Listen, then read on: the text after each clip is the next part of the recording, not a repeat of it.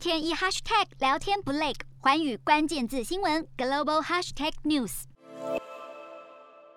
随着全球汽车研发与 AI 人工智慧技术进步，各国都在研发自动驾驶车辆。根据驾驶辅助到完全自动化驾驶的程度，共分为 Level 零到五六个等级。其中 Level 零到二仍需由驾驶负责操作车辆，但从 Level 三开始，车辆已经可以在大部分情况下自行驾驶，甚至到了 Level 五就可以完全不需要驾驶。过去曾是 Google 旗下公司的 Waymo 主要开发自动驾驶技术，在该领域享有领先地位。Waymo 自2017年开始就在不配置安全驾驶员的情况下测试自动驾驶车辆，并在2018年于亚利桑那州推出首款自驾轿车服务 Waymo One。目前每周已经可以提供数百次全自驾载客服务。截至二零二零年底威猛 One 旗下的六百辆车已完成实际道路行驶里程约两千万英里，其中六百一十万英里属于 Level 四等级的测试。另外，看到 Tesla 目前销售的电动车款都主打具备自动驾驶功能，但根据 SAE 的定义，这些都属于 Level 二等级的辅助驾驶。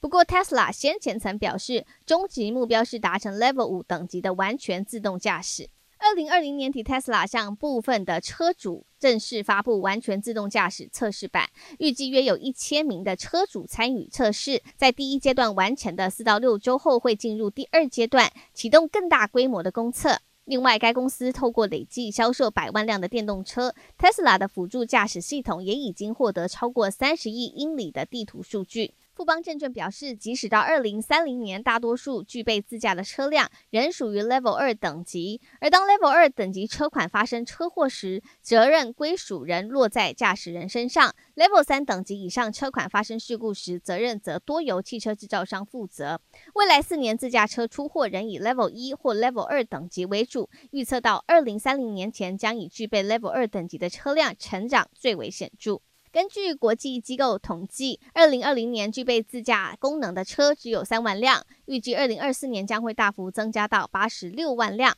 四年增加二十五倍以上。而自驾车中又以 Level 二等级的车辆成长最为快速，因此将会带动各式各样的先进驾驶辅助系统。ADAS，富邦证券表示，全球 ADAS 感测器市场预估也将从二零二零年八十六亿美元大幅增加到二零二五年两百二十四亿美元。四大公投，人民做主，民意风暴来袭，政府如何接招？锁定十二月十八日晚间十点，有凭有据看台湾特别节目，决战四大公投议题，独家剖析，就在寰宇新闻 YouTube 频道直播。